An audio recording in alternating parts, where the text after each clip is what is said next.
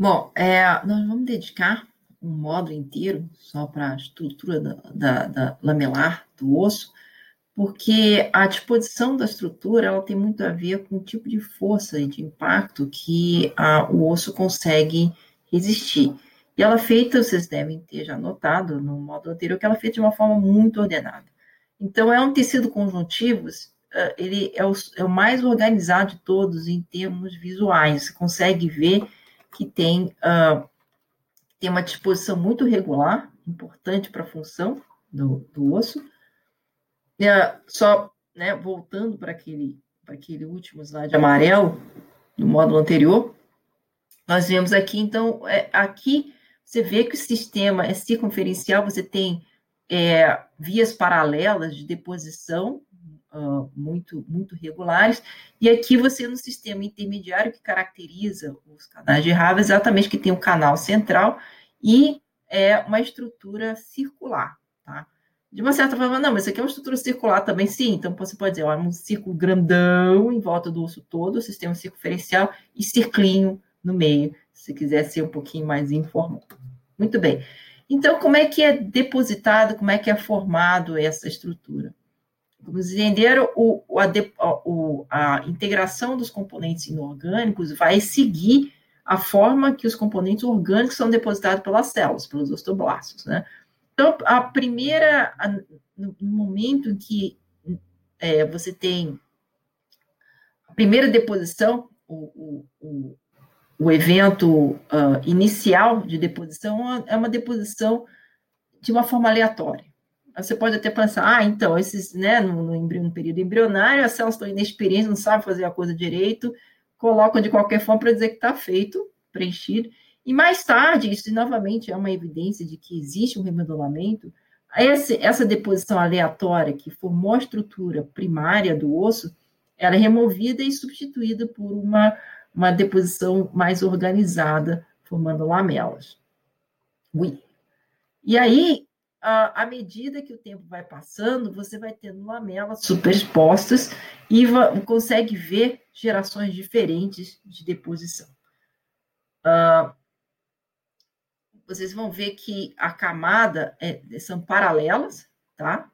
Mas também, uh, quando formos, esse, esse aqui não está tão bom, mas vocês vão ver também que a direção de deposição às vezes é diferente.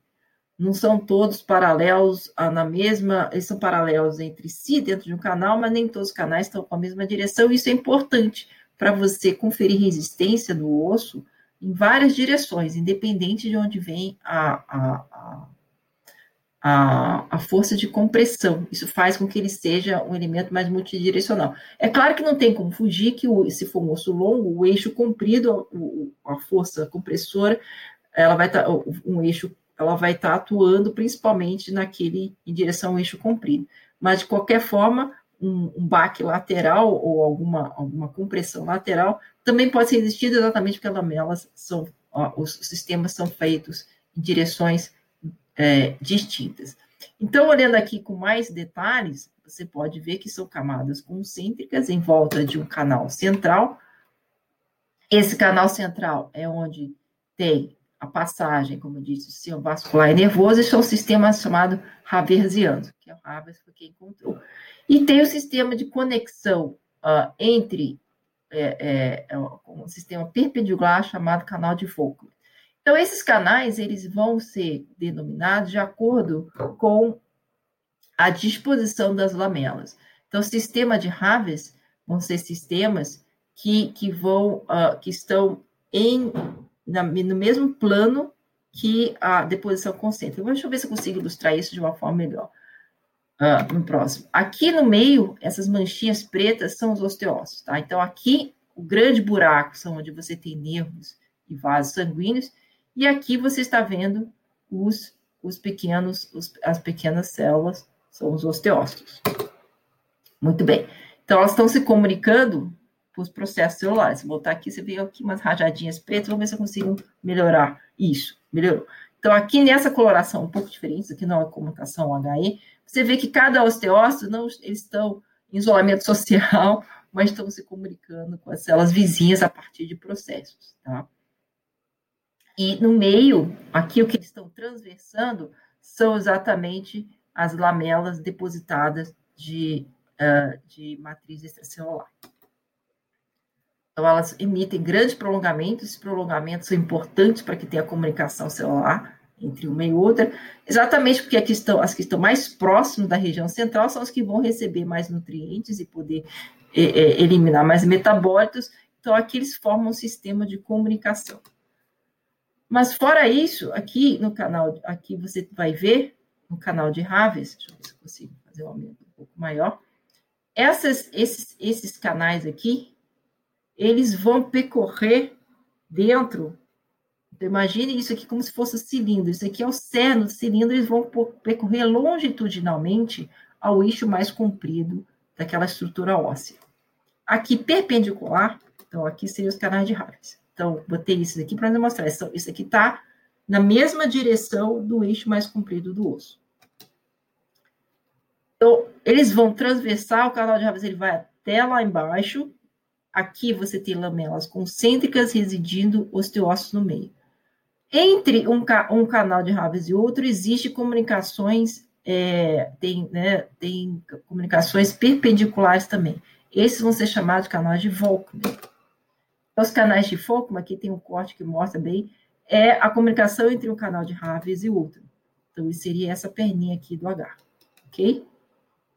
Então, aqui você teria o Raves, seria eu olhando esse, esse, ai, apontando com o dedo, aqui, esse cilindro aqui, o buraco no meio dele, a luz aqui no meio, constituiria isso visto de lado.